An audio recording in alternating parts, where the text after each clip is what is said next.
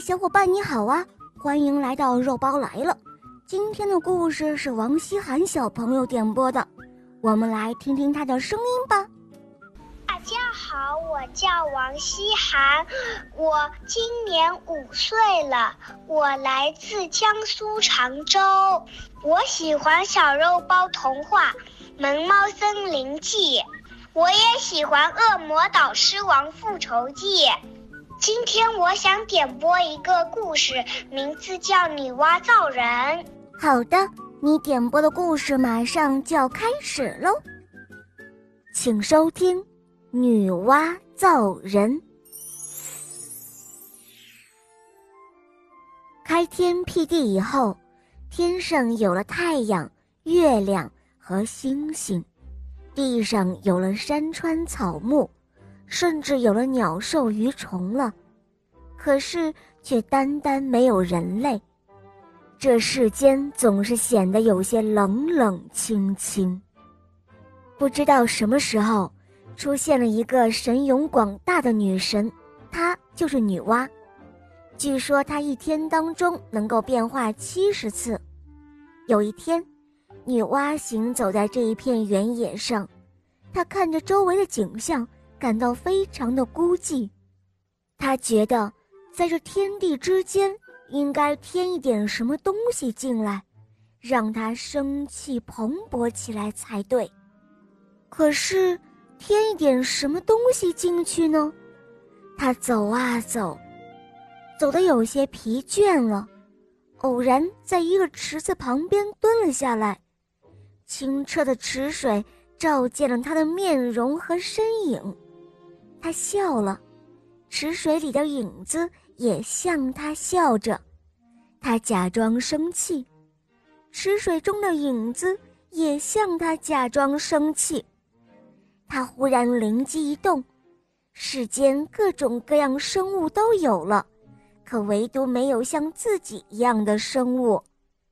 那为什么不创造一种像自己一样的生物来到这世间呢？想着想着，他顺手从池边掘起了一团黄泥，然后掺了水，在手里揉捏着，揉团成了一个娃娃的样子。他把这个泥娃娃放在地面上，可说也奇怪，泥娃娃刚一接触到地面，马上就活了起来，并且一开口就喊他妈妈。接着，小家伙就是一阵兴高采烈的跳跃和欢呼，似乎表示他生命的欢乐。女娲看着她亲手创造的这个聪明美丽的生物，又听到妈妈的喊声，不由得满心欢喜，眉开眼笑。女娲给她心爱的孩子取了一个名字，叫做人。人的身体虽然小，但是相貌和举动有些像神，和飞的鸟、爬的虫都不相同，生来似乎就是这个世界的主宰者。女娲对于她这优美的杰作感到非常的满意，于是她又继续动手做她的工作了。她用黄泥做了许多能够说会走的可爱的小人物。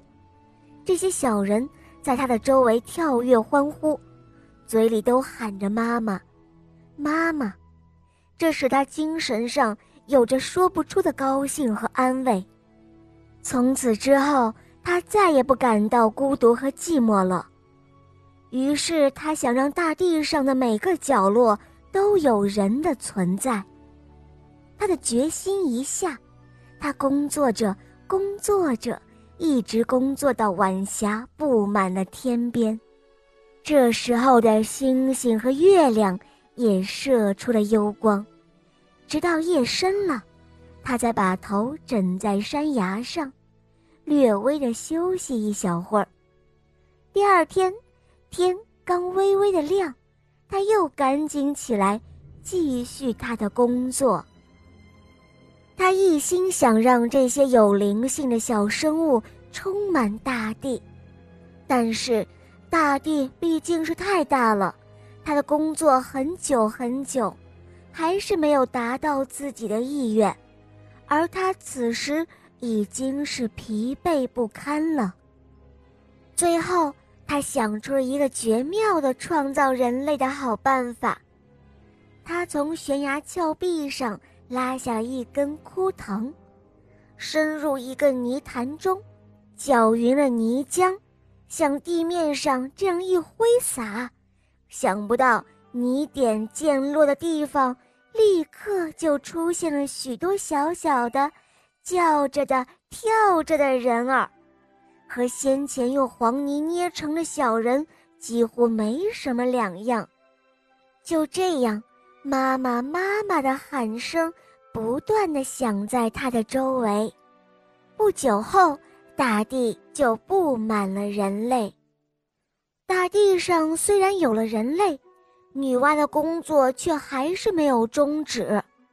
她又考虑着，人类要是死亡了，一批再创造一批吗？这样未免太麻烦了。怎样才能够使他们继续生存下去呢？这可是一个难题。后来，他终于想出了一个办法。那就是把那些小人都分为男女，让男人和女人配合起来，叫他们自己去创造后代，担负起养育儿女的责任。就这样，人类便世世代代绵延了下来，并且一天比一天更多了。这就是女娲造人的故事喽。好了，宝贝们，今天的故事肉包就讲到这儿了。王希涵小朋友点播的故事好听吗？嗯，你也可以找肉包点播故事哦。更多好听的故事，可以打开公众号搜索“肉包来了”，在那儿关注我，可以给我留言，也可以在喜马拉雅搜索“小肉包童话萌猫森林记”，和小肉包一同去打败神秘的女巫哟。呵呵，好了。王希涵，小宝贝，我们一起跟伙伴们说再见吧，好吗？小朋友们再见啦，么么哒。嗯，伙伴们，我们明天再见，么么哒。